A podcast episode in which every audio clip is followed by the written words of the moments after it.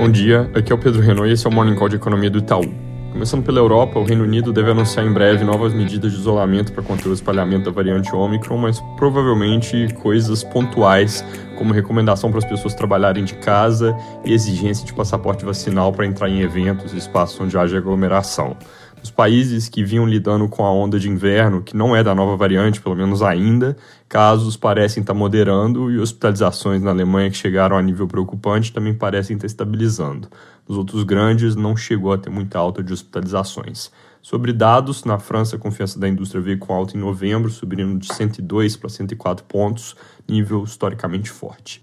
Nos Estados Unidos, democratas e republicanos chegaram a um acordo para aumentar o teto de dívida no Senado, com aprovação já ontem à noite no equivalente deles à Câmara de um projeto que visa permitir aumentar temporariamente o limite de dívida do governo e, com isso, acaba ajudando a reduzir o risco de paralisação da máquina pública. Aqui no Brasil, jornais reportam que Senado e Câmara chegaram a um acordo e que a PEC dos precatórios vai ter promulgação parcial em breve, com as partes onde há comum acordo e os trechos que precisam ser rediscutidos pela Câmara vão pular etapas e ir direto para votação em plenário, usando aquele atalho que eu mencionei ontem de pegar carona numa PEC que já existe e passou pela CCJ e pela Comissão Especial. Expectativa é de voto na terça que vem dessas partes que vão ser rediscutidas pela Câmara. Em paralelo, o governo editou MP para fazer o auxílio de 400 reais já nesse ano e ela vê um pouco melhor para a dinâmica de contas públicas que o esperado, no sentido de que está colocando um benefício médio como 400 reais e não um benefício mínimo, não vai pagar retroativamente esse valor para novembro,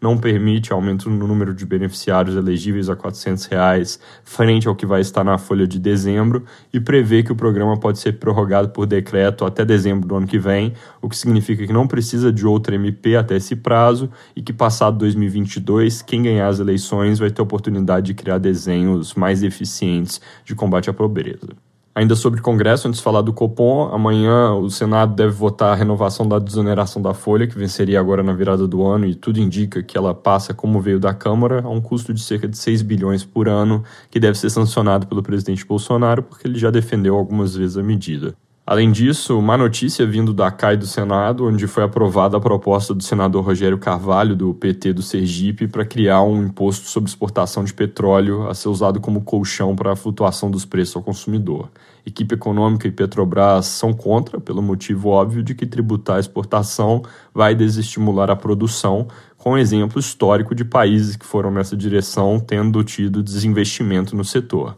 A base aliada tentou barrar a votação na CAI, mas não conseguiu. Importante acompanhar agora como avança no plenário. Mudando para o que o mercado vai passar o dia à espera, no fim da tarde sai a decisão do Copom para taxa de juros, para qual o consenso e nossa projeção estão em alta de 150 pontos base da taxa Selic, indo de 7,75% para 9,25% ao ano. Parte do mercado chegou a considerar aumentos até mais intensos, mas na nossa leitura, os indícios de desaceleração da atividade deveriam compensar surpresas recentes de inflação e manter o BC nesse ritmo de 150 pontos, que é bastante forte e deve ajudar no processo de desinflação, mesmo que o IPCA só deva voltar para a meta lá para 2023. No comunicado hoje, o Copom deve sinalizar uma outra alta da mesma magnitude para a próxima reunião, que acontece em fevereiro, e reforçar o alerta sobre a necessidade de reduzir a incerteza fiscal. Olhando mais para frente, depois de fevereiro, a gente espera alta final de 100 pontos em março, fechando o ciclo a 11,75%.